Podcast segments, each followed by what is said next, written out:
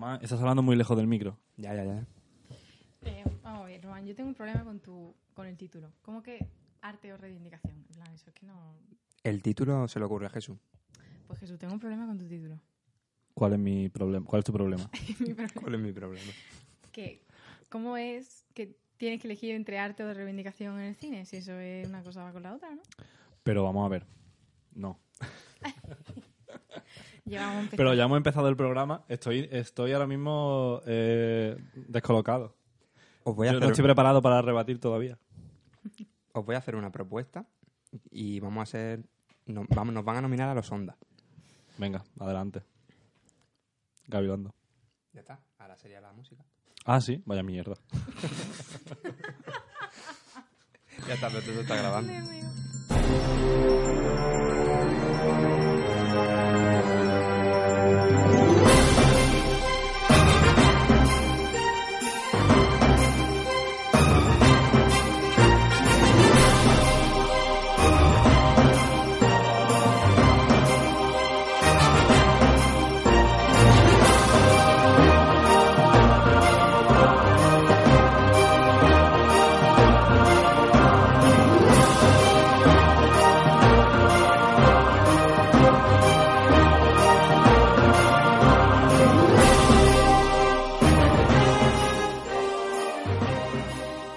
Buenas noches y bienvenidos a Más Vale Cine que Nunca en Sport Direct Radio 94.3 FM.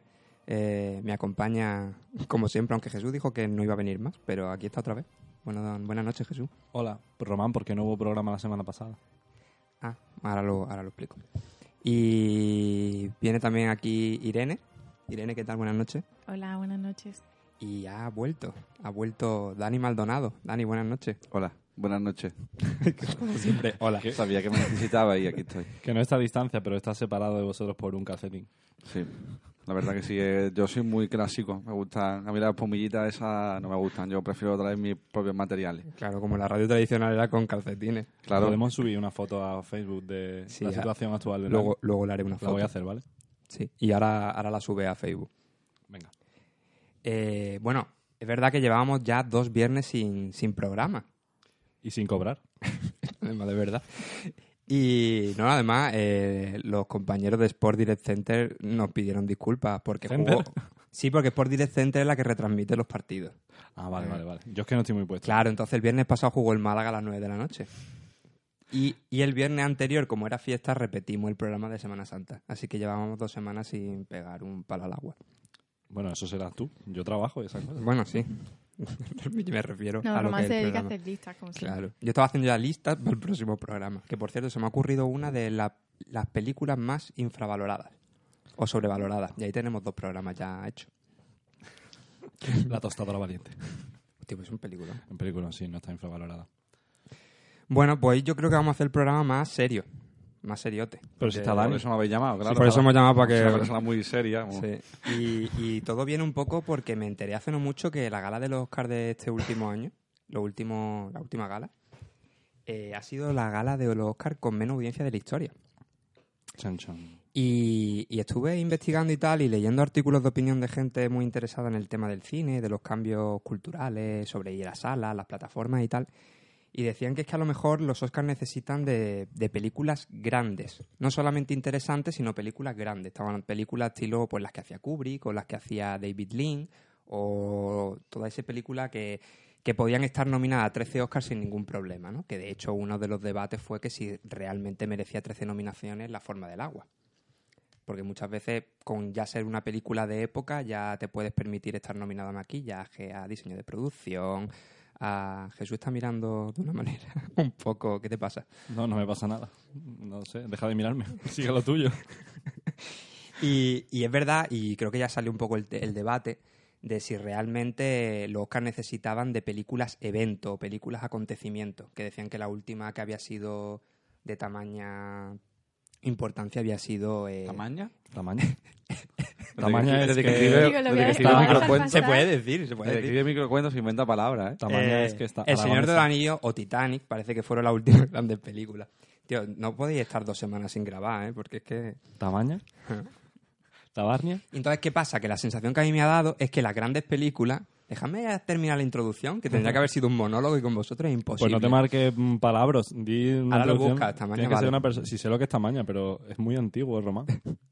Bueno, ¿qué pasa? Que a mí la sensación que me ha dado es que en los Oscars se están nominando a películas muy pequeñas porque son realmente las interesantes. Porque las películas grandes y con mucho presupuesto se ha reservado para Wonder Woman, todas las películas Marvel, Transformer 1, Transformer 2, Transformer 3. Y parece ser que el cine de clase media ha desaparecido y las películas interesantes son las pequeñas porque las películas grandes directamente no son ni nominables. Y menos mal que no son nominables porque se ha pedido la nominación de Wonder Woman y de todas estas superproducciones y por suerte no, no ha ocurrido. Y como consecuencia de ello, yo creo que al final eh, la, la vertiente artística de las películas eh, se ha quedado como apartada y ahora todo lo que rodea a los Oscars y todo lo que rodea al cine es el contexto social, a lo que las redes sociales lo han ido acompañando. Al final era más importante si las mujeres iban a ir vestidas de negro a los Oscars que qué películas estaban nominadas. Entonces, y, y cuando ya Jesús y yo empezamos a comentar si Moonlight había ganado porque el año anterior no había ninguna persona negra nominada, eh, al final que se está premiando Eh, el compromiso social o la calidad artística. Porque además Dani aquí antes de grabar ha dicho, pues me pareció una mierda Moonlight. Yo no la he visto todavía, ¿eh? porque le tengo un rencor por haberle ganado a La La Land, además de aquella manera. Sé que no es culpa de Moonlight, pero... A mí me pareció una, un barro- un es culpa de la La. Land, que no era tan buena como tú crees. También. Bueno, no vamos a hablar otra vez de La La Land como la última vez, ¿no? Al final un poco la idea es esa, ¿no? Porque aquí incluso en España se ha quejado mucho la gente de, de que en los Goya, cada vez que sale el actor o el cineasta nominado y le dan el premio, hace reivindicaciones sociales y la gala al final es una cuestión política, que además van ya todos los partidos políticos y si no se meten con todo con toda esta eh, gente no tiene gracia los Goya. Y a mí me parece una mierda, sinceramente, porque al final es eso, como que no solamente se compagina con la vertiente artística o fílmica, sino que la ha sustituido por completo. Y ahora me gustaría ir hablando pues de cómo se ha tratado el racismo, cómo se ha tratado el feminismo y a las diferentes minorías sociales. ¿Qué empiezo yo? Esto va a ser un poco debate. Tú Pues eras el que querías que habláramos de esto. Sí, sí, es verdad, es verdad. A ver, yo. mm, es que has dicho muchas cosas y, y, yo voy a decir lo mío y ya está, porque si te tengo que responder así a, a lo que has dicho, me voy a liar. Yo lo- lo que, lo que. Por lo que quería hablar de este tema es porque me parece que eh, la gente le da al cine eh, un papel de, de materia artística que no tiene. Es el cine eh, tiene parte de arte. El cine es un arte, pero a diferencia del resto de artes, eh, también es una industria.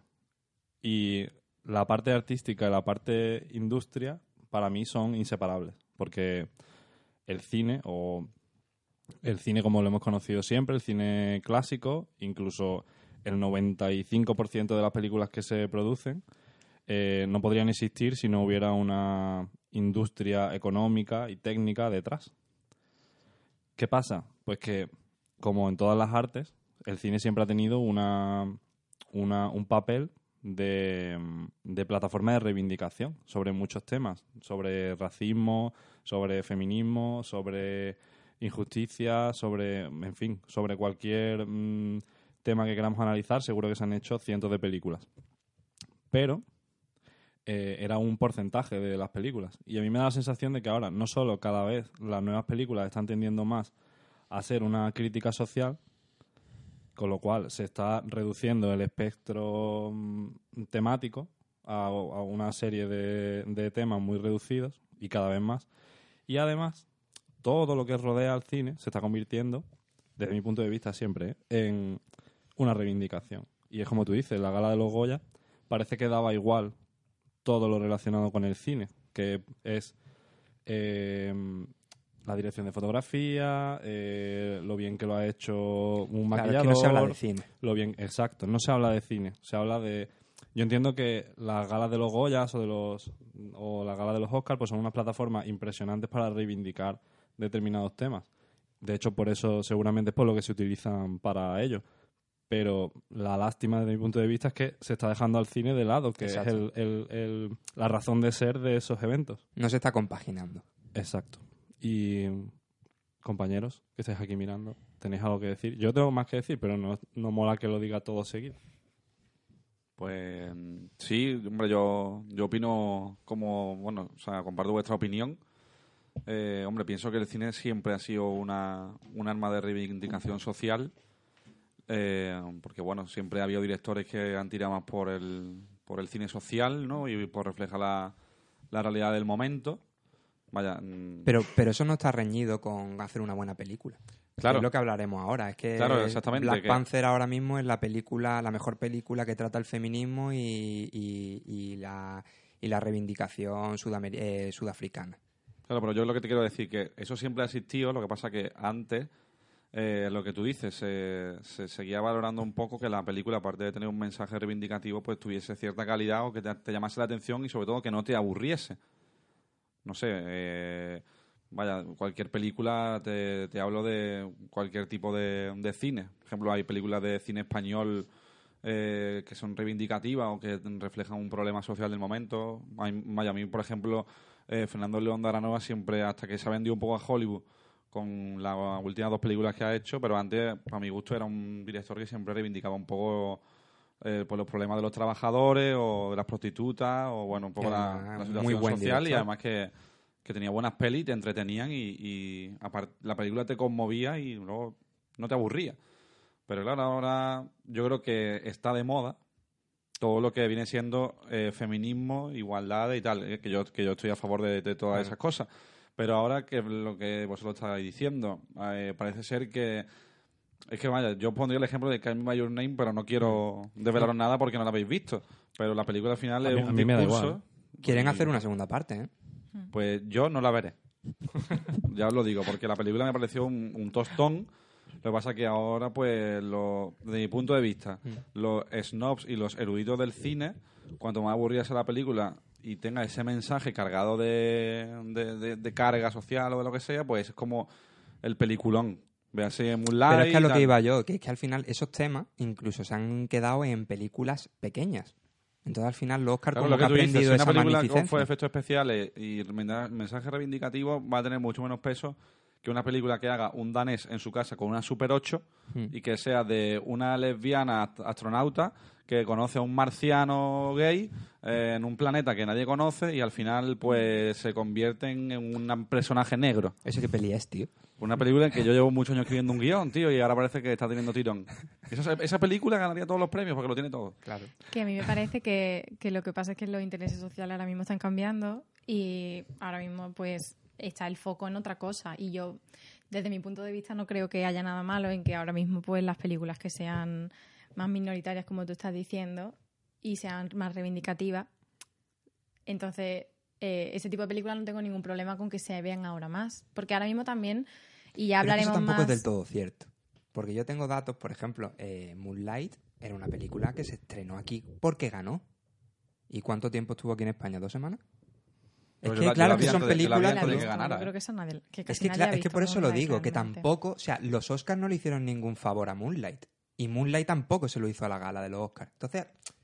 No, pero es verdad que porque refiero. Moonlight fue un poco metido con calzador. ¿eh? Bueno, pero es un ejemplo. O sea, a lo mejor la Mm. película es la segunda o tercera o de las cuatro o cinco mejores películas del año. Pero quedó tan reflejado el hecho de que, la, que ganó por lo que ganó que yo creo que al final le ha hecho un flaco favor.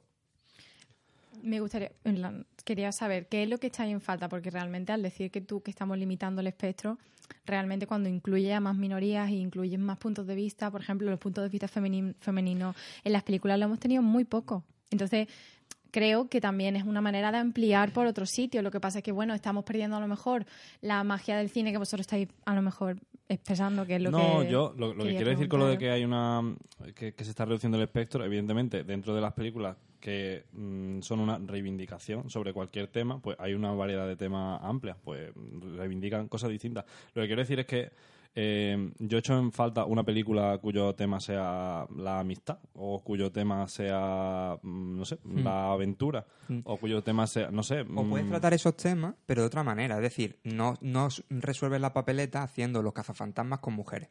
¿Sabes lo que te exacto. quiero decir? No, es que sí. Ahora ha dicho Steven Spielberg, lo ha dicho hace una semana, que debe- la- el próximo Indiana Jones debería ser una mujer. Sí. Es como vamos a coger a los clásicos y le ponemos una mujer y ya, ya hemos cumplido. Entonces al final también, y es lo que te comenté a ti el otro día, al final hace un flaco favor incluso al, a querer meter eso. Por ejemplo, mm, esto lo quería dejar por el final, pero creo que queda bien ahora. Eh, la gente se está quejando porque la próxima película de Harry Potter, que sale Dumbledore joven, Sí, no se va a decir no que se va a es gay. decir que es gay. Y lo estoy hablando contigo y digo, es que en la vida real, precisamente por querer integrar eso como algo normal, tú no vas por ahí diciendo, mira, y este es mi amigo que por cierto es gay. Es que lo suyo es no decirse. Tampoco sabemos cuál es la orientación sexual de Sirius Black. No. ¿Sabes lo que te quiero decir? manga, tío. ¿Qué? No, pero porque te iba a decir, te iba a decir Snape, pero sí, Snape sí sabíamos que estaba enamorada de la madre de Harry. Lo que te quiero decir es que al final esa normalidad o esa querer integrar todo eso es precisamente no señalándolo, aunque sea de una manera positiva. Al final yo creo que el, cine, como todos los demás aspectos, pues están, están reflejando una realidad social, ¿no? Hoy en día, con la transformación digital que estamos viviendo, en la que pues dentro de poco no va a haber nada con lo que interactuemos que no sea una máquina, eh, que además sea inteligente y sepa predecir todo lo que hacemos, pues eh, las personas como que necesitan construir esa identidad digital que está mucho más expuesta a la opinión del resto de la sociedad de lo que estaba antes. Tú antes tenías tu círculo de amigos y tu círculo de amigos o tu fa- y tu círculo familiar pues podían tener una opinión de ti o podían perdón, o podían hacerte determinada crítica o determinado halago, pero hoy en día, aparte de eso, tu vida o la de la mayoría de las personas está en un muro público que todo el mundo ve y es como que los complejos de las personas eh, y sus gustos y sus aficiones es- eh, están siempre mm, bajo el ojo de- de- del resto de, de las personas y eso hace como que no sé yo veo un cambio en la gente en que cada vez le- a, per- a la, a la gente cada vez le importa más pues, o se decir más. lo que piensa decir eh, lo que son y decir mm, qué opinan de todo y es como que si el cine no refleja eso o no ven un producto audiovisual, eh, en este caso porque estamos hablando de cine, pero podría decirse de cualquier otra cosa, eh, que soporte esas ideas o esas opiniones que tienen, se ofenden. Y bueno, estoy diciéndose, pero nos pasa un poco a todos, ¿no? Entonces, al final yo veo que cada vez más pues, los programas de televisión están súper polarizados.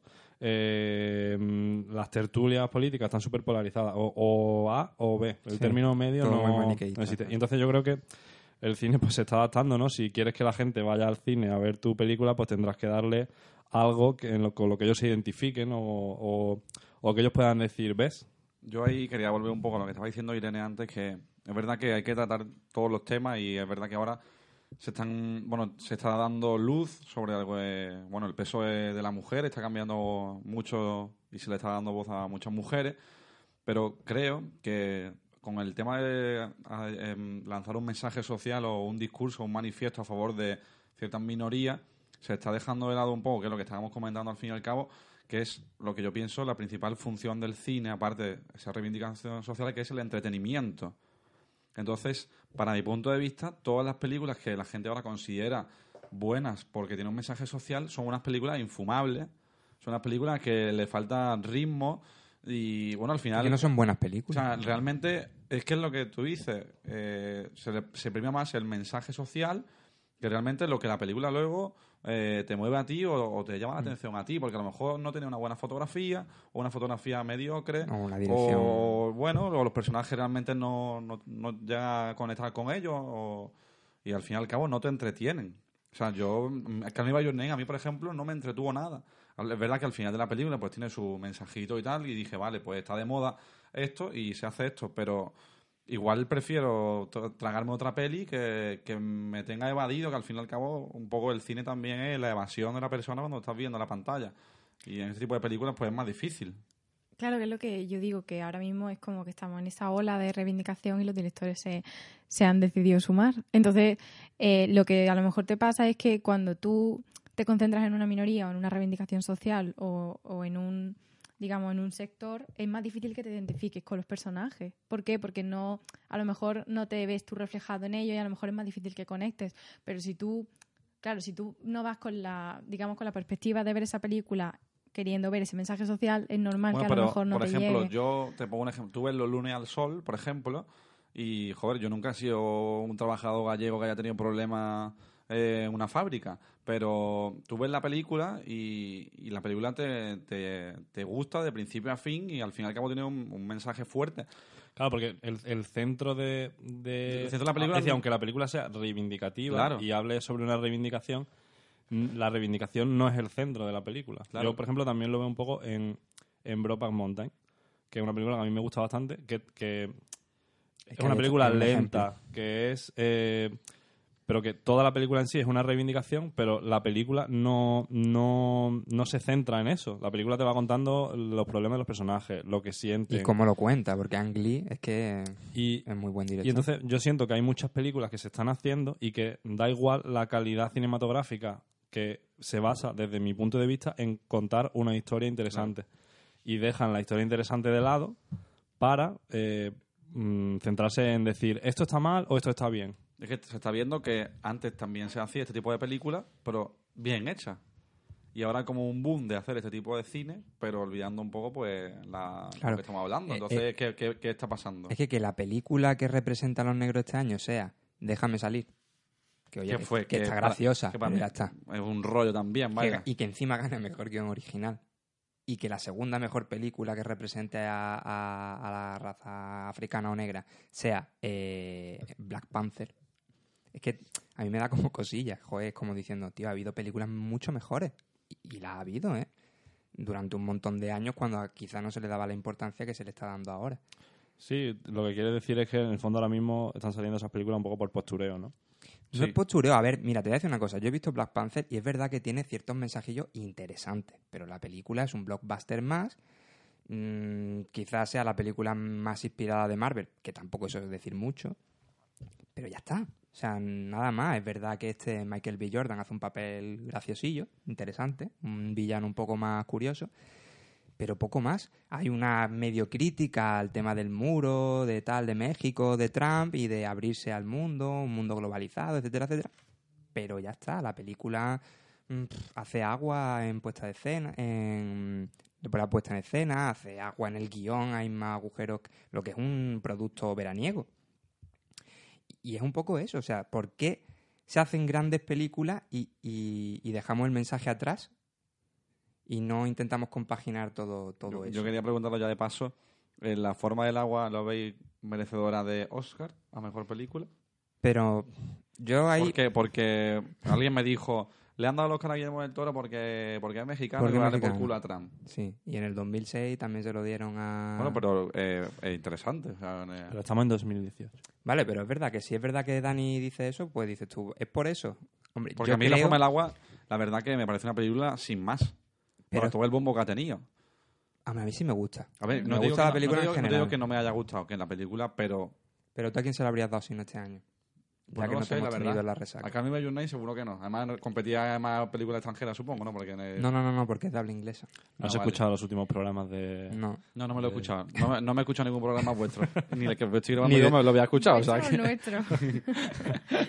Pero bueno, yo aquí estamos en mi casa y yo no miento.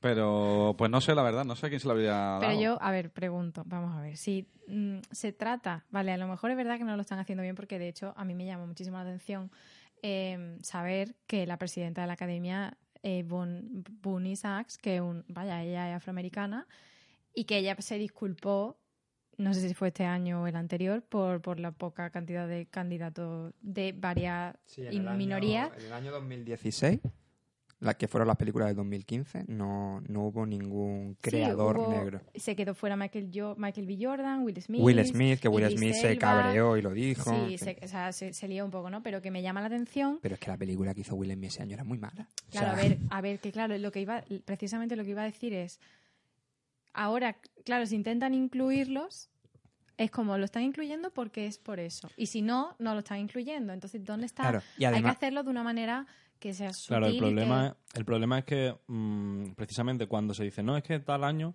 no ha habido eh, ningún creador negro. Y, pero el problema es de base. Vale, no, pero lo, lo que yo quiero decir es que ese año había dos posibilidades. O que se hubiera discriminado a los creadores negros o que los productos creados o los que habían participado creadores negros no eran de calidad y ese análisis no lo ha hecho nadie. Que Claro. no digo que sea una cosa o que sea la otra. Claro. No, pero Seguramente es que es sería una mezcla. Es más difícil que Sí, eso, porque claro. si tú tienes un porcentaje muy bajo de gente que lleva películas que son de afroamericanas, por ejemplo, pues pero es bueno, normal que no se elijan. Yo, por Igual ejemplo, que de mujeres, que el porcentaje de mujeres que llevan película, o, o a mí me parece escandaloso que sea este primer año que una mujer ha ganado el Oscar a la mejor fotografía. No, es- vaya, mm, por no, no, que ha ganado fotografía no, no la ha es ganado. Roger Fue Fue Dickens. nominada la Pero directora bueno, de que- fotografía en Mud Pues ni siquiera de- lo ha ganado. La primera vez que una mujer ha estado nominada a la mejor fotografía en los Oscar, después de 90 años de Oscar, ha sido este año. O sea, Pero el claro, problema es de dice, cuota, es que nunca ha habido mujeres... Es que a lo mejor las mujeres no eran tan buenas, ¿no? Es que es más difícil que eso. No lo para- sé, o sea, yo, yo no, no lo sé, si es que nunca ha habido eso. No, no sé, por ejemplo, ese año el porcentaje de películas que había presentadas por gente de color. Claro. No sé eh, Que eso el porcentaje, Jesús que, lo, que se no sé- que presentar. no sé el porcentaje de, de población de color o, o no sé el porcentaje de profesionales que son de color en el mundo del cine. Es que a mí me gustaría que cuando alguien dice es que no hay ninguna película, a lo mejor mm, lo primero que habría que ver es qué porcentaje de gente eh, hay mm, de color trabajando en la industria del cine. Es que partimos de la base de que yo, par- creo yo, no lo sé desde mi Yo por eso creo que el problema es de base. que lo tienen mucho más difícil para llevar una película por, por razones Mm. mm, porque los grandes peces gordos de la industria pues les interesan más yo creo que otro ese es el tipo de problema. temas. Vale, pero que a lo mejor la solución no es al año siguiente.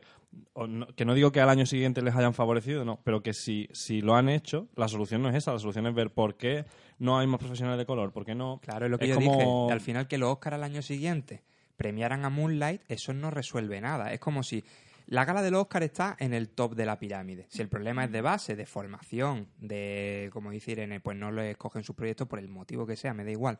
La gala de los Oscars no tiene que resolver o poner un parche a ese problema. O sea, el problema- yo, por ejemplo- Incluso Leticia Dolera lo dijo. Dijo, el problema no es que no nominéis a ninguna directora a los Goya, el problema es que muy darnos pocas trabajo, directoras claro, tenemos trabajo. Es el- claro. entonces, al final las cuotas se representan. Hay, hay una cosa que me voy a salir totalmente de- del tema del cine, pero es algo que yo sí que veo en mi, en mi día a día y que también está en debate en otros temas, que es el tema de eh, la, en- en- no, no me sale la palabra. El porcentaje de mujeres y hombres en determinados tipos de, de, De trabajo. profesiones. Sí. Por ejemplo, siempre se dice mucho que las carreras tipo ingeniería y esto y lo otro son carreras en las que hay principalmente hombres. Y hay otras carreras mm, como, mm, no, no sé, por ejemplo, en temas de comunicación, normalmente la mayoría de, mm, de profesionales son, son mujeres. Y a mí me, no, no me gusta que siempre que se saca a relucir esa información, pues se diga, no, es que eh, esto es un trabajo de tíos, o esto es un trabajo de tías, o esto es, un, esto es para hombres esto es para mujeres. A lo mejor habría que irse a las carreras de ingeniería y ver por qué mm, o no captan la atención de las mujeres o no son eh, o, mm, o las mujeres no se sienten tan atraídas por ese tipo de carreras y en comunicación pues a lo mejor hay que hacer lo mismo. Mm, ¿por qué las mm, no sé yo yo suelo irme a oye la- las mujeres suelen ser normalmente más comunicativas o suelen tener más no sé, pero no suelo encontrar ese tipo de... No, no, no soy capaz de decir esto es por esto, porque creo que lo correcto sería pararse a analizar los motivos detenidamente. Y, de hecho no me gusta cuando se dice, no, es que esto es porque hay desigualdad. o- Vamos a Sí, ver no por ser qué tan es. reaccionario con la explicación. Exacto. Bueno, de Yo hecho, iba a comentar, sí. ay, perdón, No, no, no, te he por favor. cortado. No, yo te iba a comentar, hablando de que tú has dicho de que la base está mal, pues precisamente Bonnie Sachs, la presidenta de los Oscars, ha decidido que bueno que ya va a hacer una reestructuración de los miembros, porque los miembros pues son bastante antiguos ya, y entonces por lo visto todos los que lleven más de 10 años inactivos en el cine, pues no van a poder votar. Entonces, claro, ha pasado una cosa, que han metido a, bueno, típico, pues porcentaje de minoría, porcentaje de, de afroamericano y tal, ¿no? Para que sea más o menos equilibrado. Pero claro, lo que se están quejando eh, los que estaban ya eh, miembros de la, de la academia es que no lo están echando por nada, sino porque son muy, muy viejos, muy mayores. Entonces se está convirtiendo como más en un... ahora estás discriminando a esa Ahora gente por edad. Porque Claro. seguramente esa decisión pues sea una decisión rápida y para, para salir del paso. Si de verdad te paras, y y por eso está provocando pues, una desigualdad, pero por, otro, por otra parte, ¿no? Claro.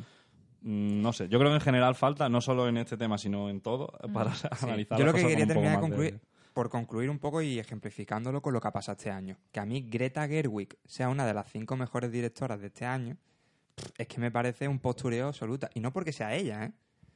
Porque es que, de hecho, y te lo comenté, Sofía Coppola ha hecho una película mil veces mejor este año, que es La Seducción, que me habría encantado que lo hubiesen nominado, porque la puesta en escena es impecable y probablemente una de las puestas en escena mejores de este año. Sin embargo, como Lady Bird ha gustado y tal, que tiene un guion muy interesante, y me parece bien que la nominen a la actriz, que nominen a guion original, pero precisamente a su dirección, por el hecho de ser mujer, sí me parece mal, porque a lo mejor se ha quedado Sofía Coppola fuera por eso, o se ha quedado otro, otra directora o director se ha quedado fuera y lo estás discriminando por ser hombre. Es que se puede... No ¿Pero quiero... ¿Por qué dices? ¿Porque no lo el digo- cupo ya se, ya se ha ocupado? ¿Por qué? ¿Qué?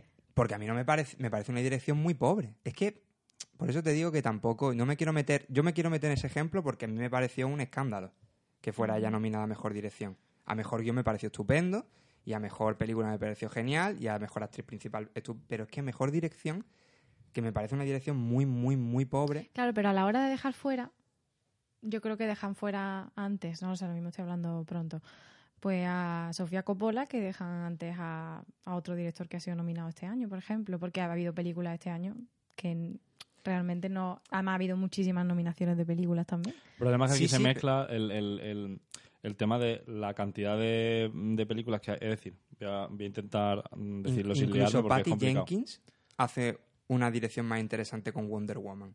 Y eso sí, en general habría sido más escandaloso y yo lo habría entendido más. La, la cuestión es que si tenemos 10 plazas, por así decirlo, y a esas plazas opta- optan pues 100 hombres y 20 mujeres, que habría que analizar porque es así, ¿eh? no digo que eso eh, que esté bien. problema.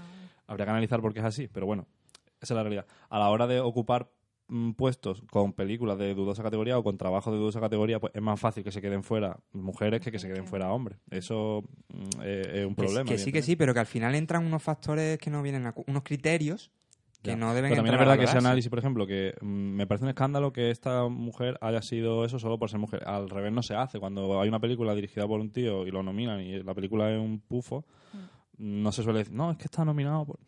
Y Oye, yo hay- sí lo hay- digo, tú, ¿eh? pero ahí hay un problema que mm, no sé, eh, hay que habría que no sé, O sea, me parece un escándalo que... hay que analizarlo bien, pero no- que eso, que yo creo que es que mm, lo jugamos todo demasiado rápido como que es discriminación o no es y, y es que es una cosa es un problema demasiado complejo como para A ver, es que realmente si esto fuese igualitario, digamos, si tuviéramos todas las mismas oportunidades, pues cabría la posibilidad de que un año hubiesen nominadas cinco mujeres. Mi estaría genial. Claro, o hubiese no, o no hubiese, o, mm, yo qué sé, actores blancos nominados, por ejemplo. Sí, Entonces, Irene, pero, eso no, pero no va a lo- pasar. Claro, pero porque los hombres y las mujeres somos no diferentes en el fondo. Y, y yo entiendo que, no sé, en el cine me cuesta más eh, justificar esa diferenciación, pues porque mm, es un, es un trabajo es un- artístico. Pero yo, yo creo que hay determinados puestos de trabajo que es normal que atraigan más a los hombres que a las mujeres y al revés igual. No, no, quiero poner ningún ejemplo porque no digan, no, es que tal.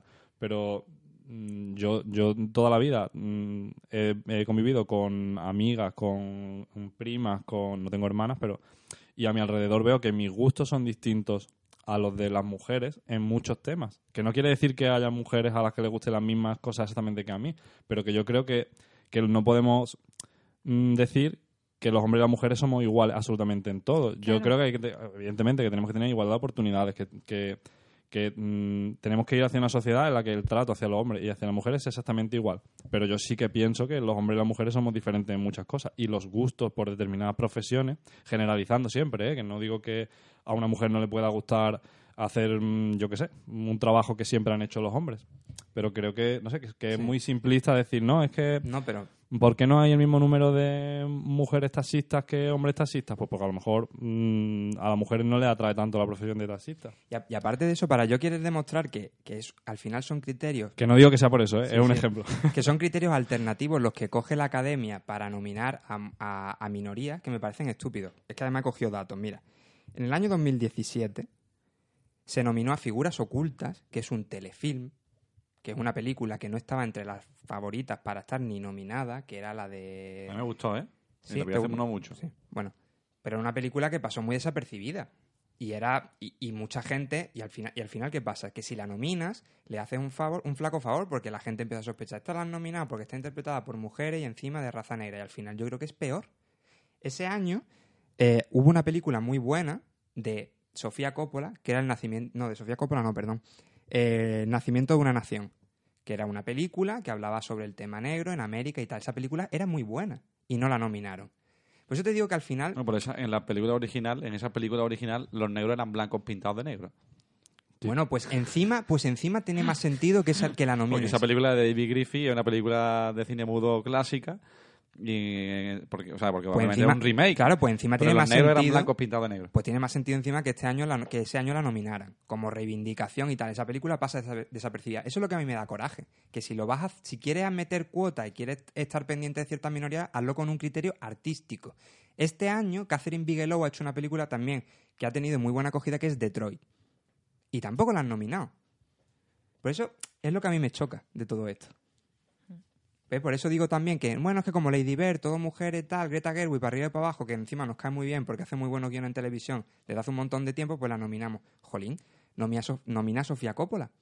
Sí, o a bueno, Catherine sí, Bigelow por Detroit. un poco también a otras películas, ¿no? Que, que luego, yo, por ejemplo, te hablo de 12 años de esclavitud, no la vi, pero bueno, también decía que no era una peli- un peliculón, pero bueno, al fin y al cabo, Claro. pues la minoría, la del mayordomo también. Claro. La del mayordomo yo la vi, bueno, no estaba mal, pero Bueno, pero, bueno. esa, pero al final se deshinchó en la carrera del Oscar. Pero bueno, bajó. que al fin y al cabo son películas también que Claro. están por ahí, pero son... Yo eso te- este año está nominada Catherine Bigelow y Sofía Coppola, dos directoras, ¿eh?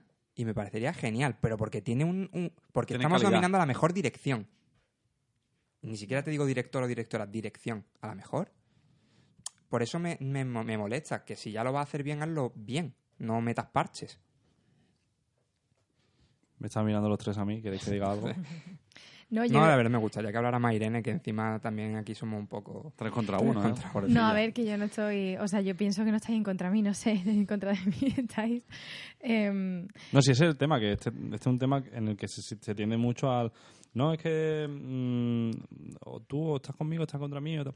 Yo mm, siempre me planteo esto como que eso, que creo que en general, no, yo, no el resto de la gente, yo me incluyo, se suele hacer un, un análisis muy simplista y se dice muy rápido lo que uno piensa sin pararse a, ver pues qué hay detrás ¿no? de, de, lo que está sucediendo. Y yo creo que, que si nos ponemos a analizarlo, evidentemente habrá una parte que sea discriminación, pero creo que hay otra parte muy grande que no lo es. Y, y ha- habría que buscar cuál es esa parte para empezar a solucionar por ahí, porque la discriminación al final sale de gente pues que es cerrada de mente o gente que tiene motivos ocultos que desconocemos y yo creo que tiene difícil solución. Tiene Pero- solución pues educando desde pequeño a, las- mm, a los niños para que no discriminen a nadie. Pero a la gente que a la gente adulta que cree que es correcto discriminar a una persona por su color de piel o por su género, por lo que sea, ¿qué solución, qué solución tiene eso? Eh, Pues si los detectamos, expulsarlos de, de, de los círculos profesionales y de los círculos... No, bueno, expulsarlos. No, no, ya. Como que intentar coartar su, su, Al su final acción en la sociedad, ¿no? Que no vayan por ahí pudiendo decir lo que les dé la gana y discriminando. Pero es que, no sé, que es muy difícil hacer eso. Yo creo que deberíamos buscar cuáles son los problemas que no surgen de la discriminación, que seguramente sean muchos, y nadie los busca pues porque seguramente no dan tanto de qué hablar. Pero ni dan porque, pa' tanto- vamos a ver, yo creo que es que mm, hay, no, no es que sea solo discriminación, digamos, actual, que haya alguien, haya mucha gente que discrimina género y raza. Yo creo que ya eh, se está disminuyendo conforme pasan los años, ¿no? Pero es que la sociedad, tal y como está estructurada, pues hay veces que da pie a esa discriminación. Incluso la gente que es partícipe de ello no lo sabe. Entonces, claro, hay que replantearse cosas. Y para mí, en este aspecto, pues por ejemplo, la industria del cine, ahora con los movimientos, que ahora, hablaremos de los movimientos de Me Too, de Oscar So White, han, han estado pues dándole voz a eso. Y al final es lo que hace falta también. Porque, por ejemplo, para mí el movimiento Me Too fue un movimiento muy valiente. Porque, mm, a ver, que es verdad que con esto habrá, habrá que especificar y seguramente habrá más de una que se, habrá ya- se haya aprovechado. Pero mm, en general ha servido para, oye, pues des- desvelar a Weinstein, que así que es eh, uno de los mayores productores que lleva años abusando de mujeres por su No, no, poder. eso ha sido genial. que haya Entonces, salido. claro, este tipo claro. de movimiento y este tipo de reivindicación, claro, es que es un canal tan grande y, y- y llegan a tantísima gente. Pues la industria del cine hoy en día, que muchísima gente se ha, mo- se ha movido y después ha- surgido el Time's Up y bueno, vaya, o sea, yo... Pero bueno, eso creo que está que no lo ponemos en duda ninguna. No, Eso- que- que no que quiero que quede, salga- no quede que, que pensamos que ese movimiento en concreto nada. está mal porque creo que hay todo lo contrario. De hecho, Mm, hemos defendido que, que hay películas mm, orientadas o que representan a minorías que han sido muy buenas, como tú has dicho antes, eh, Brokeback Mountain. mm. Que Esa película tuvo que haber ganado y no ganó. Es que mm, creo que hay que separarlo mejor. O sea, cuando muchas veces, por ejemplo, lo que ha pasado con Kevin Spacey, que yo no tengo muy claro qué pensar sobre eso, de si hay que separar la vertiente artística y la carrera de él con lo que ha hecho o con lo que se va a Como demostrar. con Woody Allen, por ejemplo. O- pero el tema de Woody Allen es diferente porque ya ha habido un proceso judicial Mm. y se ha demostrado que no hizo nada. Entonces, yo no sé más que un juez y si se ha quedado ahí, yo no voy a opinar sobre eso porque es, es un- es una inutilidad. Pero en el caso de Kevin Spacey, que todavía está por demostrar y tal, el otro día, no sé si os lo comenté, que me hizo mucha gracia porque hubo gente que dijo, jolín, en el In Memoriam se les ha olvidado poner a Kevin Spacey. ¿no? Porque está claro que, que va a ser difícil que vuelva a la industria. ¿Hasta qué punto los Oscars tienen esa potestad para apartar a, algunos y no apartar a otros? ¿no? Con James Franco ha pasado eso Con también, que se ha ha quedado pasado, fuera de. Disaster Artist de todo y... Mejor guion adaptado ha sido lo único que ha Claro. estado nominado. Entonces, ¿hasta qué punto, por algo que todavía ni siquiera está demostrado, mm, te pueden echar la carrera por alto? Ya, pero bueno, a ver, yo ahí ya entramos en un tema de, de si es justo o no es justo, en fin.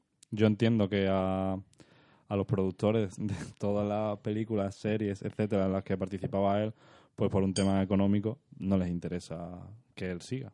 Y, y no me parece que, que se les pueda recriminar nada, porque al final, yo qué sé, eso a lo mejor dejar a Kevin Spacey implica, pues, ¿qué te digo yo? Que... mm, Sí, pero hay que House of Cards económica. pierda audiencia y que los miles de profesionales que están trabajando en House of Cards se vayan a la calle porque hay que cancelar la serie, cuando quitándote Kevin Spacey de en medio, que es uno, y que además eh, está en una situación delicada, seguramente, eh, por culpa suya, por lo menos, bueno, no, no, no, no estoy enterado al 100% de todo lo que ha pasado al respecto, pero entiendo que si estás en esa situación, algo has tenido que ver tú mismo. Mm. Pues yo entiendo que, que se, quiten- se lo quiten al de en medio y no a, a las miles de personas que hay detrás de las series eh, o las películas en las que él estaba trabajando. Eso me parece perfecto, vamos. Sí, siendo Kevin Spacey, siendo cualquier otro, que es que no... A mí, por ejemplo, me parece que, que sí, que hay que tener cuidado, pero es verdad que lo que viene en relación al- a lo que tú has dicho antes, de cómo ahora todo el mundo tiene una voz y se oye muchísimo más la opinión de la gente, no te puedes permitir a lo mejor pues apoyar un proyecto en el que sabes que el protagonista es Kevin Spacey porque ahora mismo está en la boca de todo el mundo.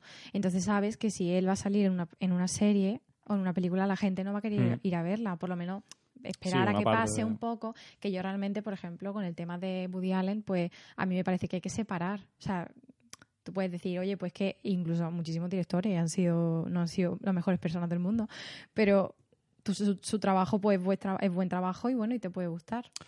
Ya, ya, pues sí, sí, eh, me, me parece estupendo. Yo, desde mi punto de vista, yo lo separo y se juzga su calidad como actor y su calidad como persona. Pero eh, la realidad es que la sociedad no lo separa. Entonces, entiendo que hayan tomado la decisión de apartarlo de los productos pues porque, pues porque no es solo Kevin Spacey, es que son muchísima más gente que lo- la que está detrás de, de algo así. Y, y- entiendo que cuando hayan tenido sobre la mesa la opción de apostar por él o, o apostar por todos los demás, pues han decidido, mira, lo menos arriesgado es apostar por todos los demás y, y seguir para adelante. Pero eso no justifica lo de James Franco, por ejemplo. De James Franco no tengo ni puñetera idea de lo que ha pasado. Bueno, que verdad. eh, ganó, ganó a mejor actor principal comedia en los Globos y ahí justo pilló. Es que el problema es que lo dejaron fuera pues porque a una chica, oye, que a lo mejor tiene razón y luego se demuestra y tal. Irene me está parando. ¿Qué? No, que son cinco las que... Ah, cinco, bueno, pero que no, pero no sé si se ha demostrado, si ha ido a juicio, no lo sé. No, lo que, lo no. que me y al final Pues es si no lo es- sabes, te callas. no, lo que quiero decir es que, que me parece mal que la academia prejuzgue. Pero me parece mal Claro. con ese tema y me parece mal con todo. Pero bueno, aquí es que no es la academia, es que es... Quiero decir, eh, Román, no has escuchado los programas anteriores de Me Vale Cine que nunca. Sí, pero ¿por qué? Pues porque la academia no es un ente que es todopoderoso que decide tú sí, tú no. Es, son cientos de personas, muchas de las cuales amarán a James Franco, Bueno, ya, vale. aunque mm, vaya quemando coches por ahí, y muchas que le odiarán a muerte. Entonces, mm, pues, pues yo qué sé, que, decir que es como en las elecciones, ¿no? Mm, Pues lo que vota la mayoría, aunque en apariencia no, no esté claro mm, eh, que vaya a ser así, pues lo que, lo que gana. Y en este caso, pues Jane Franco le habrá perjudicado seguramente eso, pero es decir, que son muchísimas voces las que hablan a favor o en contra, que, que se equivocan. Pues seguramente sí, pero bueno, es que así es el sistema. Si no te gusta, pues hay que cambiarlo, pero no decir que está mal. En relación todavía al tema de los de los Oscars, no sé, este año podéis ver que ha habido muchísima más representación en los nominados y se ve como una evolución así. Además ha habido toques reivindicativos también por parte de, de Emma Stone, que dijo que, que al, al presentar el Oscar a los mejores directores, ¿no? Dijo estos cuatro hombres y Greta Gerwig. A mí eso me pareció mal. A ver, realmente no dice nada mal. O sea, dice la verdad. Sí, pero podría haber dicho estos cuatro blancos y este mexicano. Es que, Bueno, pero no lo ha dicho. Ha dicho. pero me refiero que hay más minorías, que al final se que si está reivindicando la, men- ¿por qué no dices este mexicano y estos cuatro? Además Emma Stone que ha que ha interpretado a una a una a una a un personaje en una película con Bradley Cooper y con Rachel McAdams.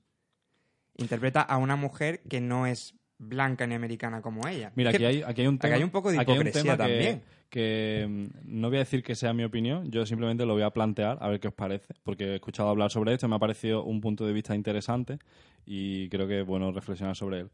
Hay un tema mm, con el tema de la violencia de género y demás que, que quizá mm, pueda ayudarnos un poco a, a ver o, o con el tema del- del racismo siempre eh, por ejemplo, la violencia de género. Hay, hay ciertos aspectos, por- aquí en España con el tema de la ley de violencia de género, en el que la justicia pues pena más eh, unos crímenes si están cometidos por hombres o que si están cometidos por mujeres. ¿Me equivoco, Román? ¿Tú que eres No. de derecho? No. No me equivoco, ¿no? Entonces, el, bueno, el- no, no es solamente ese criterio, hay más, pero Bueno, es- mm, el vale. argumento que utiliza la ley o, o que utilizan los que promueven la ley para que eso sea así es que, eh, por ejemplo, eh, estadísticamente es más probable que un hombre eh, viole a una mujer que que una mujer viole a un hombre. ¿Eso es así? Mm, Bueno, más o menos. Te lo pregunto porque es que son argumentos que he escuchado y quiero saber si son al, fin- al final eso es meterte en filosofía, porque al final eso no está justificado de O ninguna hay manera. más... Sí, pero, pero eso es lo que yo he escuchado. A ver si es cierto que hay ciertos tipos... No hay ciertos... No es que sean... Que tipos de delitos que estén agravados, sino que hay ciertos tipos de delitos concretos que es verdad que eh, hay que te- se tiene en cuenta el sujeto pasivo, que en este caso pues será una ex- esposa, exmujer o pareja eh, con la que tiene análoga relación. En fin, sí es verdad que si la víctima está dentro de ese grupo, estamos hablando de otro tipo de delito que evidentemente está más agravado, pero a mí eso me parece bien. Yo es que he escuchado ese debate, ¿no? De, por- sí es verdad que hay un debate, pero hay un debate casi jurídico. O sea, de si efectivamente eso se podría, se puede hacer y tal. Pero, pero el derecho, pero el derecho es una, una herramienta que debe reflejar la sociedad. Entonces me parece bien.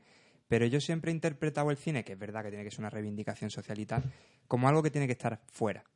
O sea, tiene, No, si tiene, que, porque- tiene que ser consciente de, de su realidad, pero no ceñirse a ella hasta tal punto en la que se subordina a ella. Ya, pero es que lo que lo que quería decir con todo esto que estaba contando es que hay, hay veces en las que veo que la sociedad, ante una afirmación como eh, los hombres violan más que las mujeres estadísticamente y por eso tenemos que hacer algo para penarlos más, lo ve perfectamente bien, pero no dice que, por ejemplo, eh, la mayoría de los atentados los cometen musulmanes y por eso tenemos que legislar para endurecer las penas contra los musulmanes. Y a- hay gente a la que eso le parece una barbaridad, como a mí, y a la que no le parece una barbaridad lo otro.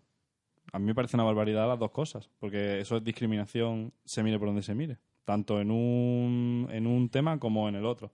Igual que estadísticamente la- eh, la- hay más delitos cometidos por eh, unas etnias que por otras, o por unas razas que por otras. Y, y no se utiliza esa estadística para, para legislar, porque se entiende que la ley tiene que ser igual para todos. Lo, lo decía porque creo que eso, que eh, se utiliza mucho para prejuzgar o para emitir juicios de valor en ese tema, lo trasladamos a, a todo lo demás. Ya. Yo voy a decir algo que a lo mejor queda un poco raro decirlo, pero tú, tú piensas que las leyes las hacen políticos, Hombre, ya, ¿vale? Entonces, pues cuando tú haces una ley, estás haciendo política. ya, ya. ya. Y lo dejo ahí, mm, yo creo, a mí me parece bien, o sea, yo he, estudiado el sistema penal y me parece que no viene a cuento ahora, pero yo creo que uno de los mejores sistemas penales que hay en el mundo, incluso de los más duros. Y la gente está diciendo que qué ve, que qué barbaridad, que en cinco años están fuera. Es que eso no es relativamente, no es cierto en cualquier Mm. aspecto. Y a mí me parece muy bien los tipos delictivos que se han generado como consecuencia de, de toda la violencia de género, eh, que además que es, di- es diario. Y, y me parece una, una barbaridad. Sí, sí, ¿no? Totalmente de acuerdo. Pero yo lo de Emma Stone lo decía porque Emma Stone ha hecho dos películas con Woody Allen, Sí. ¿sabes lo que te- después de todo lo que se está diciendo de Woody Allen? Y luego ella ha interpretado a una persona, a un personaje en la película Aloha con Bradley Cooper, que no es blanca ni americana, que se ha blanqueado o whitewashed, como se dice. Entonces me parece un poco hipócrita por parte de Emma Stone. Y mira que a mí me gusta mucho como actriz, pero me parece una metedura de pata. O sea, un poco gorda. Por ejemplo, con, el, de- eh, con Natalie Portman no se dijo... Porque Es que a mí Natalie lo de Natalie Portman me parece que lo fue más correcta. pero porque pero solo porque solo había cuatro o sea o cinco nominados y dijo aquí están los hombres nominados Aquí están los cuatro grandes, o estos los hombres, cuatro grandes directores o algo así. Dijo. no no no no dijo literalmente aquí están todos los hombres nominados y Emma Stone lo único que ha dicho aquí están los cuatro nominados y Greta Gerwig o sea que a mí Sí, que el realmente nombre propio es la mujer. es que no bueno podía haber dicho los nombres los hombres nominados y la mujer lo que sea no pero era una man- a mí me parece que es una manera de ejemplificar y decir fijar que realmente solo hay una, ¿no? Pero bueno, que da igual, que yo entiendo que eso puede ser que sea malinterpretado, ¿no? Pero al final lo que cuenta es que a mí me parece que este año, vamos, y sin ninguna duda ha sido el año que más ha habido reivindicación eh, a favor de la mujer, eh, ya no solo por representación, sino por todo lo del Me Too Movement. Y a Claro, es raíz de eso, eso... eso sí, eso sí está guay y eso mola. De hecho, menos, yo me alegro que al final ganó la forma del agua por ningún motivo externo a su calidad cinematográfica. Y todo lo que se genere alrededor, y, y, si, y, y lo que digo siempre, oye, y si un día o un año los cinco mejores directores son mujeres y negras, los cinco, ¿sabes lo que te quiero decir? Es que me, me estoy metiendo en un follón yo solo. No, es que es no, muy no, sí, sí, difícil. no, pero es muy difícil realmente opinar sobre este tipo de cosas sin tener que estar todo el rato como mm, analizando Sí, sí, para la- que no parezca que, Pero vamos a ver, es que al final a- lo que hay que llegar es el no tener que hablar de esto. Entonces, Claro, como Dumbledore. Claro. cuando no se hable de esto, pues ya no hará falta. Ahora mismo, además, incluso muchas veces las propias mujeres mm, nos echamos piedras sobre nuestro propio tejado. Y, por ejemplo, eh, Catherine Deneuve, no sé si escuchasteis que hizo una carta a- en contra del Me Too Movement, porque según ella, eh, era lo que hacía era poner Una a las caza de mujeres, brujas, ¿no? sí, una También. caza de brujas y que ponía a las mujeres como de puritanas y que eso no era así, la libertad sexual y tal, ¿no? Que teníamos que distinguir entre la cosa sexual y que simplemente un hombre quiera fil- flirtear contigo, ¿no? Y claro, eso lo que pasa es que también estás infravalorando, ya estás bajando el, el movimiento y le estás quitando importancia, porque es que estamos, yo creo que cuando alguien se refiere, alguien con sentido común sabe lo que implica este movimiento, no va a quejarse porque algún hombre intente flirtear con ella. Pero también es porque es muy distinto y hay que distinguir entre cuando un hombre tiene poder sobre ti, porque está por encima de ti y sabe que si eres el productor y tú eres la actriz y te dice que no te va a contratar si, oye, pues no haces lo que yo quiero, pues puede flirtear contigo, pero como tiene un poder sobre ti ya no es lo mismo. Entonces, claro, que son una agua muy movediza, pero que es verdad que también, a mí no me- por ejemplo, a mí no me pareció bien que se pronuncie para decir algo así cuando el movimiento No, no, a mí todo lo que- de este movimiento me pareció genial. Y además se sumó casi todo el mundo, vaya. O sea que. Sí es verdad que llega un momento en el que, es lo que ha dicho Jesús, llega un momento en que tienes que estar analizando tus palabras mientras las vas diciendo, cuando de hecho nunca estás lo suficientemente informado como para opinar como nos estamos mojando aquí todos. Hmm. Bueno, Dani nos está mojando mucho. De hecho, Yo Dani, como no... hoy. Estoy de oyente.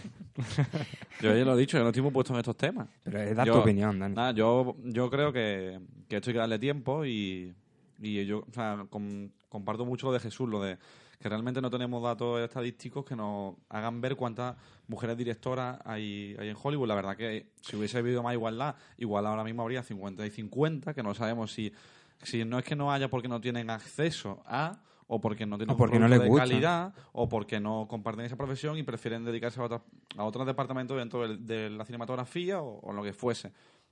Entonces yo creo que hay que darle tiempo a, a todo esto, esperar con el paso de los años cómo van desarrollándose las galas, Y a lo mejor estamos hablando por hablar y habría que informarse un poco mejor de cuántas películas presentadas por mujeres había en los Oscar, porque al fin y al cabo también es estadística. Y si ese producto, es lo que tú dices, tiene suficiente calidad para pertenecer o se meten con calzador, y al final eh, es imposible, pero al final lo que tendría que ser, o imagínate que se pudiese que la mejor dirección fuese una categoría anónima, en el sentido de que se hiciese una película y que nadie supiese quién la dirigió. Esa sería la única manera de determinar, sin saber si un hombre o una mujer, si Ah, tiene calidad, idea, ¿eh? calidad artística. Sería una ideaza. Porque de hecho, es eso sí que es un experimento social. O sea, no puedes, tú, tú no puedes decir, bueno, pues estos actores, porque obviamente sabéis quiénes son. Pero, pues mira, estas películas la ha dirigido una persona X, que nadie supiese quién es, que Ni de qué una raza es, ni nada. absoluta, y sería interesante, y luego se vería, oye, mm, ha ganado esta, pues coño, la, la dirigió una mujer y encima era negra, o la dirigió un hombre y era un pedazo de, de cabrón porque luego violaba a dos o tres. Pero bueno, yo creo que eso es muy importante,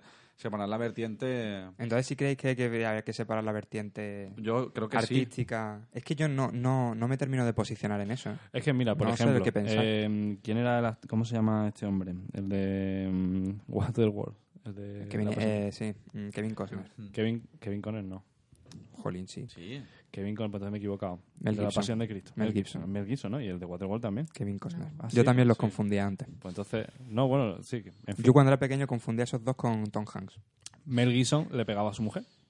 Ah, pues no lo sabía. O sí, ¿no? Era... le- Bien, de hecho, como que Hollywood le apartó durante un tiempo. Pero también porque por había tenido- Era antisemita. alcohólico, ¿no? También. Bueno, es había que Mel tenido- Gibson era un poco Mel prenda. Gibson o Mel Gibson, perdón. Entonces, Sin embargo, Vale, lo, lo que quiero decir es, claro, eh, Mel Gibson como persona o como ser humano, pues me parece mm, que es un poco despreciable. Seguramente si le conociera me lo parecería más todavía. No, no voy a decirlo tajantemente porque no le conozco y no sé si detrás de eso hay una realidad o es que tiene muchos enemigos en la industria, pero si me tengo que guiar por eso, pues como persona es despreciable. Pero mm, su cine, pues en muchos casos, son, eh, son obras maestras. Él, él tiene varias películas que, que, que si no sabes que las ha dirigido él, si no sabes que está detrás, y no, no tienes eso que te influya a la hora de juzgarlas, pues Claro. las valoras muy bien. ¿Qué pasa? Pues que sí sé que está él detrás y, y entiendo que haya gente, o sea, yo por ejemplo no soy ese tipo de persona, pero entiendo que haya gente que no vaya al cine a ver una película de Mel Gibson porque no le parezca bien eh, Mel Gibson como persona, porque no le caiga bien Mel Gibson. Y, a- y aparte que O sea, nosotros ¿Hay no que separarlo a esa gente. o no hay que separarlo? Pues cada uno tendrá que hacer lo que le parezca mejor, creo yo. Pasa que es difícil separarlo. Porque a mí me viene un poco esto a la cabeza el, el follón que se lió con, eh, con la película de Trueba, que, con la de la, la Reina de España fue, ¿no? Hmm. Que, él, que él no se consideraba español, no es desigualdad ni nada de esto, pero bueno, otro tema más o menos similar. Que no se consideraba español y al final, bueno, pues la película recibía financiación española y al final hubo un boom y la peña no fue a ver. La parte de la película, por lo visto, era un bodrio, porque yo ni no la he visto. Pero claro, es verdad que hay que separar, pero es difícil muchas veces. Pero eso no fue que él dio un discurso diciendo que no se Claro. sentía español, pero después aclaró que era todo irónico y Bueno, claro, porque cuando vio que le iban a joder la película, pues... Claro. Yo, mm, Pero eh, algo pasó también con lo de la don- con Claro. una película que, que la gente empezó a decir Sí, que, el- la- El era pintor y no la doncella, ¿no? Exactamente, o algo así. Que la gente... Que o no la- sé qué no, el pintor y la modelo. Que, o que la actriz dijo algo, ¿no? Sí, Y- que él, que él había acosado sexualmente o algo y tal. Sí, sí, y, algo así. y hubo como también una campaña Sí. en contra y la gente decía, no vayáis al cine porque el malo es este. Mm. Yo es que con eso leí un artículo de Rodrigo Cortés hace poco que decía algo muy interesante. Le Decía- gusta, Román, Rodrigo sí, pero escucha ¿eh? lo que dice, porque Rodrigo Cortés y, Shyamalan, ¿eh? Estás Sí, pero dice, discriminando al resto de los directores, Román, no sé si te das cuenta. Pero mira, eh, Shyamalan es hindú. Bueno, dice, no conozco a Woody Allen, no sé cómo es, no sé quién es, no sé si es un padre atento o descuidado, no sé si tiene animales, si hace favores, eh, favores o los evita, si los pide, si madruga o remolonea. Dice, no sé si es egoísta, miserable, si es afable o generoso, o afable pero egoísta, o generoso pero mal padre, con animales, no sé nada de él y tal vez usted tampoco. Y es un poco eso también. O sea, dice, nos cae mal Gibson, sí, pero por lo que nos cuentan de él, ¿no? Claro. Y luego dice, estoy dispuesto a acusar a alguien de forma irreparable y pública, a contribuir con mis palabras, con mi actitud eh, propaladora, acabar con una carrera, una vida, a alentar una cacería sin ojos o con miles de ellos sin forma ni cerebro. Y es un poco eso. Sí, sí, no, totalmente, pero que yo lo suscribo al 100%. Pero que si hay alguien que quiere hacerlo, pues, pues mira, lo, lo entiendo. Pero es que eso es lo que está pasando ahora, que además volvemos a lo mismo, que es las plataformas de Twitter, por ejemplo, es la que más me viene a la cabeza, que estamos todos en un juicio constante. O sea, tú realmente no sabes si tú mañana vas a hacer al- algo que al día siguiente pues se va a hacer viral y de repente tu vida se acaba porque ha dentro de pasado cinco años, o dentro de cinco años aparece hemeroteca y... claro y es que es, es todo el mundo.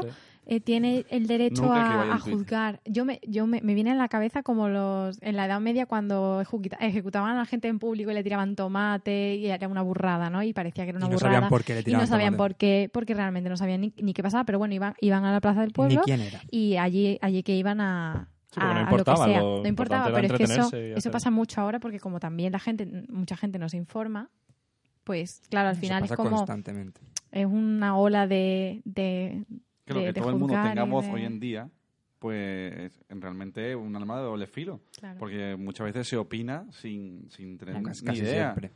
Y entonces, y, y con el tema de las redes sociales es una mm, bomba absoluta porque tú haces cualquier paso en falso y estás fuerísima. O sea, cualquier cosa que, que El haga- problema también, yo creo un poco eso, que la gente mm, de nuestra generación y bueno, mm, quitando una parte de la población que a lo mejor está fuera de las redes sociales y demás, eh, cada vez eh, estamos más eh, embutidos en una, en, una información que está adaptada a lo que a nosotros nos gusta, que está, es decir, hay un, ha habido, ahora ya lo están intentando remediar y están intentando que la cosa cambie, pero durante mucho tiempo Facebook, por ejemplo, por poner eh, la red social principal, le ha dado más importancia a que tú veas información que Facebook cree que te gusta que a que veas otra información. Entonces lo normal es que la sensación es que todo el mundo piense que lo que que lo que uno opina es lo que opina la mayoría, porque si tú estás en tu muro, independientemente, aparte de que ya tú, normalmente tus amigos suele ser gente que piensa igual que tú o parecido, tu familia gente que piensa igual que tú o parecido, salvo excepciones. Aparte de ese eh, de esa burbuja que mm, uno mismo se crea alrededor, encima en las redes sociales, en la maquinaria de las redes sociales, Dani está chupando el micrófono y me está haciendo reír. la maquinaria de redes sociales hace que, que esa sensación de que todo el mundo está de acuerdo contigo crezca. Y al final, pues, nos estamos llevando eh, o están sucediendo cosas que a mucha gente le parecen inexplicables, como que haya manifestaciones increíbles en la calle por mm, en contra del gobierno y que ese mismo gobierno se presente a una nueva ese mismo el partido de gobierno se presente a una nueva elección y vuelva a ganar con mayoría y además con diferencia el segundo y, y, y es realmente un problema porque estamos creando mm, personas que creen que lo que leen en internet es la realidad social y eso no es así Bueno, pues yo creo que nos hemos hinchado ya de hablar del tema, ¿no? No sé había un guion por ahí no que no, Eh, no sí, sé si queda algo No lo hemos hecho en orden, pero hemos hablado un poco de... No sé si alguien, si alguien quiere hablar algo más. O sea, no sé si Irene quiere centrarse más en el tema de Oscar So White que no hemos dicho Eh, sobre, el, bueno, sobre los movimientos en fue- concreto. ahí realmente cuando fue cuando empezó, que fue, que fue una bloguera eh, que se llama April Rain, que fue la que acuñó el término, porque fue en el 2015, creo que no hubo ni na- ningún... Eh, en, en marzo del ¿no? 16 de las películas del 15. Exactamente. Entonces eh, empezó ahí, pero claro, ya fue al año siguiente también cuando se quedaron fuera Will Smith y se quedó tantísima gente que, que bueno, que al final aquello surgió y acabó en, en bueno, en Me Too, Time's Up y todo. Y por ejemplo, que lo- en los Globos de Oro, en los BAFTA y tal, que todas iban vestidas de negro en representación de, del movimiento Time's Up. Y visteis el vídeo de, de Oprah Winfrey dando, dando el discurso tan. No. tan ¿no, la- ¿No lo habéis visto en A serio? lo mejor sí, pero ahora no me caigo. Este discurso es, vamos, es muy de Oprah Winfrey, Ya. de reivindicación social y alzando la voz y, Sí, pues a lo mejor sí lo he visto. y es genial, ¿no? Y, mm, y bueno, pues nada, eso simplemente era... No he visto el discurso. Creo que he visto un vídeo de alguien criticando a Oprah Winfrey por ese discurso. pero, pero me suena, me suena. Pero En la contrarreforma. y seguramente habrá otro vídeo de alguien criticando a ese porque está criticando a Oprah Winfrey. Y al final vivimos en una espiral, siempre, al en final una siempre espiral de crítica. que- porque lo que importa al final no es lo que se está reivindicando, sino ¿Quién? criticar al, al otro por. Eso es muy cualquier cosa. español también, ¿eh? Sí, al final no está en español, parece. Bueno, eh, hoy no ha venido Cristian y no tenemos sección de, de streaming. Pero si queréis comentar un poco lo que habéis visto o algo este, esta semana o estas semanas de series y tal, Dani. Pues, Dani lo hemos traído de alivio cómico y de alivio cómico. Como estoy alivio cómico en un programa muy serio, tío. Sí, pero en los programas serios es cuando hay que bromear más. No, tío, es que es difícil bromear con este tipo de cosas. Dani y yo íbamos a hacer una broma, pero no la hemos, no la Yo no la hemos entendí. callado para no interrumpir a Irene. Me estaba mirando así como ojillo de Porque bolilla. estamos aquí pero- diciendo que no tenemos datos de, para analizar, pero Román tiene ahí una hoja que tiene todo, todo apuntado. Bu- No, a mí... Sí, en marzo de 2015. Lo único que no hemos dicho, películas de 2016. lo único que no hemos dicho es, hombre, tío, vamos, todo el mundo sabe que los son en marzo son de las pelis del año anterior. Claro, todo el mundo. Lo único que me llamó la atención de que no lo sabía cuando estuve haciendo el guion fue que Spike Lee, que, Porque era un lo único que no director- sabía. que es un director negro, dijo que Moonlight había ganado exclusivamente por el Oscar So White del año pasado. O sea que, que me llamó la atención, ¿no? porque él podría haber dicho cualquier otro. Bueno, pero... Él no puede- fue a los Oscar el año siguiente, de hecho. Al de Moonlight. No, no, al 2016. O sea que encima se indignó porque ganó Moonlight, ¿o qué? No. No. Muy, muy Ah, vale, vale, fue vale, está. 2017. Ah, pues entonces, No. espérate, no me está saliendo la Moonlight acaba de fue inventar los de Oscars loco. del 17 por las pelis Da del igual, no lo 16. analicéis, lo importante es criticarlo. Pues yo creo que... No, yo sé que un año no fue, pero no sé si No fue el de iría el antes. año de El So año White, ¿no? anterior. Claro. Claro, el año anterior él no fue a los Oscar. Sí, pero porque yo, bueno, a lo mejor mm, en las nominaciones habría que estar más pendiente de eso y no luego tanto en la, en la ganadora.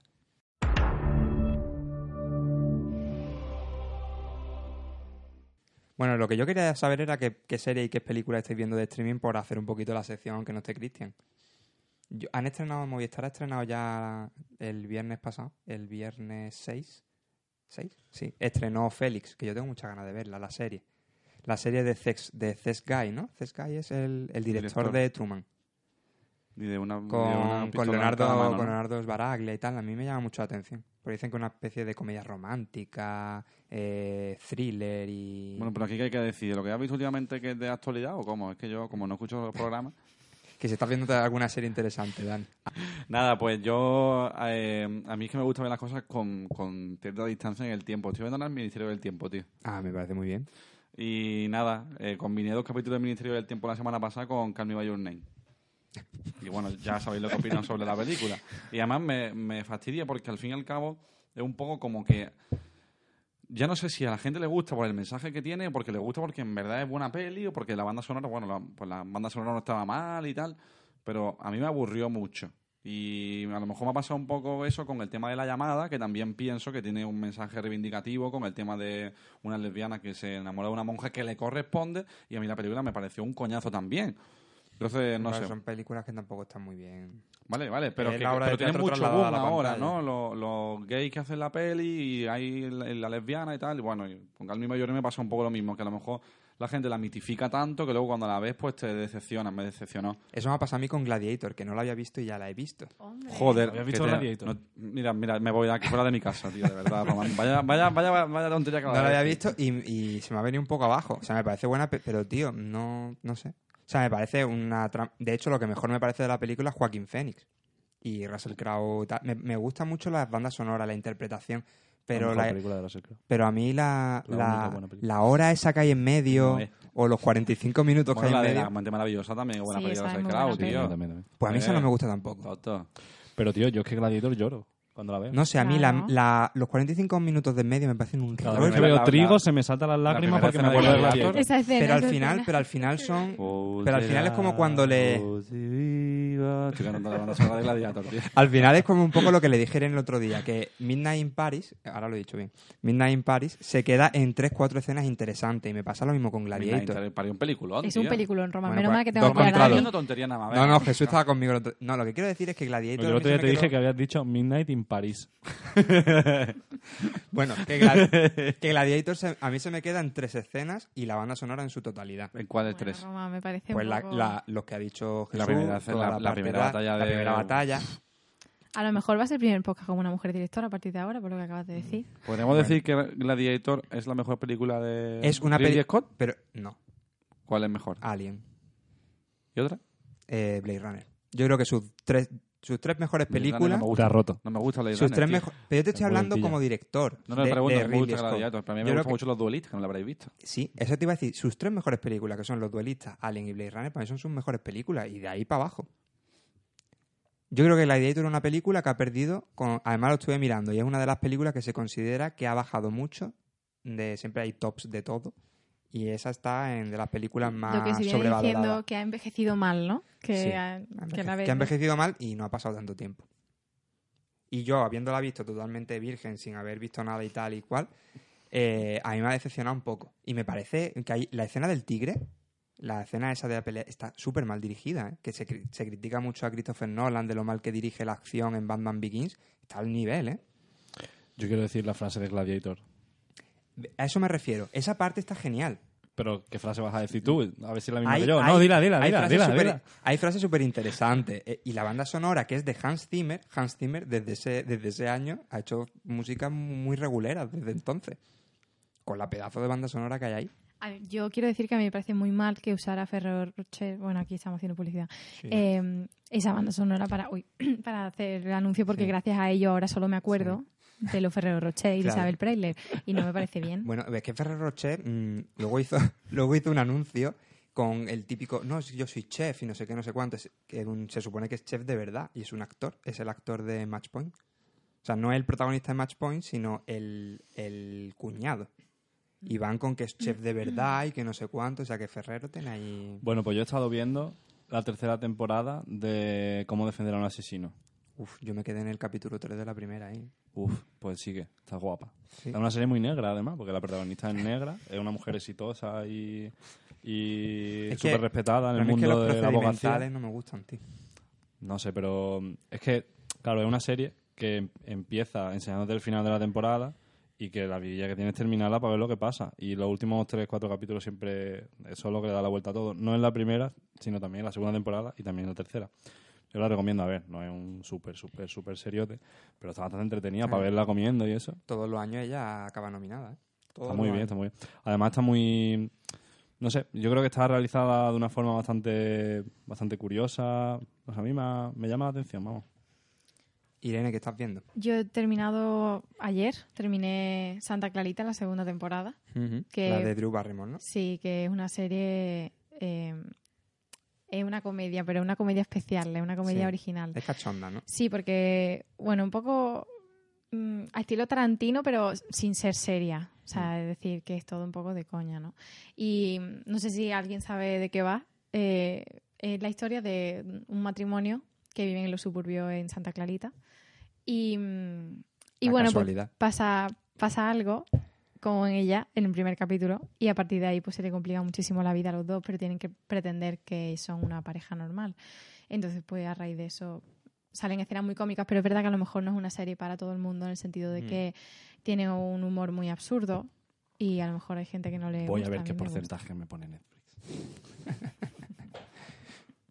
Bueno, yo ya lo he dicho antes. Yo la que estoy viendo ahora es una serie de catastróficas desdichas, la segunda temporada, que Jesús la tiene ahí en el Yo, móvil. yo he visto el primer capítulo. A ver, es que yo ya lo de... Yo cuando la película que se hizo... 98. Bueno, yo de esas cosas tampoco me fío mucho, ¿eh? Ya, tío, pero es, es un, un punto cómico que le estaba dando aquí al programa, Román, que siempre está liándola. Mm, vamos a acabar ya, porque me está poniendo nervioso, Román. Vale, no, pero además de verdad. mm, la innovación del programa de hoy es que vamos a poner... La vamos a innovación del programa de hoy es que todos hemos dicho lo que hemos visto y a ti no te vamos a dejar que lo digas. Vale, pero eso no es innovación, ¿eh?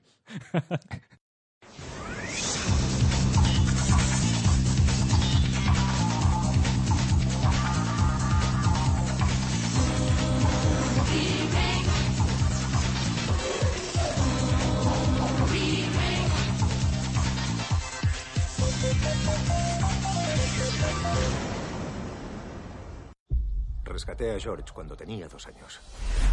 No es solo un amigo. Es de la familia. No muevas ni un músculo. ¿Estás loco? ¡No! ¡No te muevas!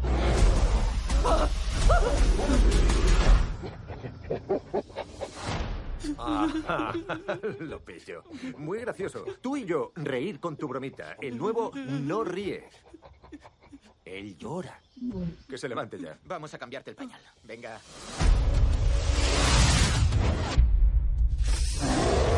He recibido tu mensaje. ¿Está bien? No lo sé. George. Tranquilo. El primatólogo Davis, un hombre que mantiene las distancias con otras personas, tiene un sólido vínculo con George, el extraordinariamente inteligente gorila, en Proyecto Rampage. Pero cuando un experimento genético sale mal, este apacible simio se convierte en una enorme y embravecida criatura, para empeorar más las cosas, pronto se descubre que existen otros animales con la misma alteración.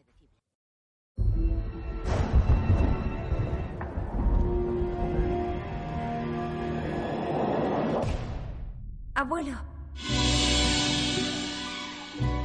Mi abuelo fue asesinado. Leonides tenía amigos poderosos, también enemigos poderosos. Es posible que el asesino aún esté en casa. Estoy asustada, Charles.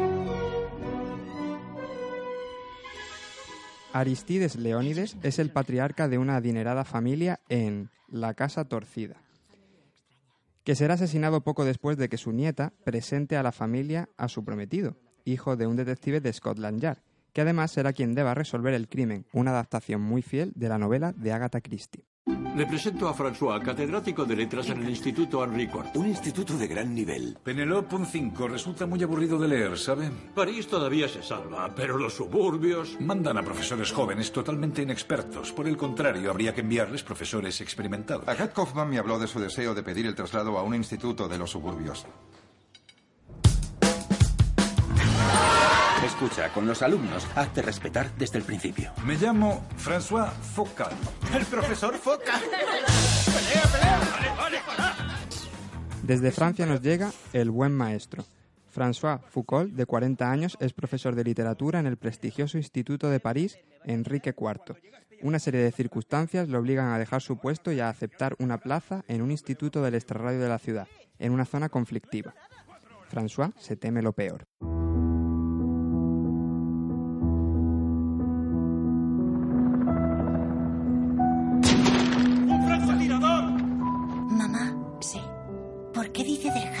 Va a morir? tranquilo. No quiero que muera nadie. ¿Y tú vas a morir? Cariño, nadie va a morir. La guerra se acabará pronto y todos estaremos a salvo. ¿De acuerdo?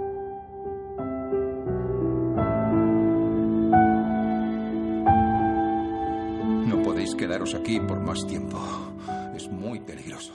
No iré. Y por último, desde Bélgica nos llega Alma Mater. Una madre de tres hijos es atrapada dentro de su casa en una ciudad sitiada y convirtió su apartamento en un puerto seguro para su familia y vecinos, tratando de protegerlos de la guerra. Cuando las bombas amenazan con destruir el edificio, los francotiradores convierten los patios en zonas mortales y los ladrones entran a reclamar sus terribles recompensas. Mantener el equilibrio de la rutina dentro de las paredes se convertirá en una cuestión de vida o muerte. Bueno, pues esto ha sido todo por hoy. Venga, Dani, que vamos a no, no va a haber peli deportiva porque nos van a echar, ¿eh? Porque eh, creo que era la excusa para mantenernos en Sport Direct. Que tuviéramos una película deportiva a la semana y entre que llevábamos dos semanas sin hacer programa y ahora esto, pero bueno, la semana que viene intentamos hablar de dos películas. Eh, Bien, y, bien. Pues nada, Irene, muchísimas gracias por haber venido. Nada, a vosotros por dejarme que hable. Jesús, muchas gracias por todo. Adiós. Bueno, Dani, espero que no sea una cosa muy excepcional tu Bueno, vuelta. Dani, nos vemos dentro de seis programas. Volveré, volveré. Volveré. Lo bueno se hace esperar, vosotros lo sabéis. Sí, sí. Bueno, y muchas gracias a todos los que nos habéis escuchado. En las redes sociales nos podéis seguir en Twitter, Facebook, arroba más vale cine. Y nada, nos vemos la semana que viene. Muchísimas gracias, buenas noches. De verdad, Irene, si te gusta que me vaya un name, ya no hacemos más programa aquí en mi casa que tú vengas.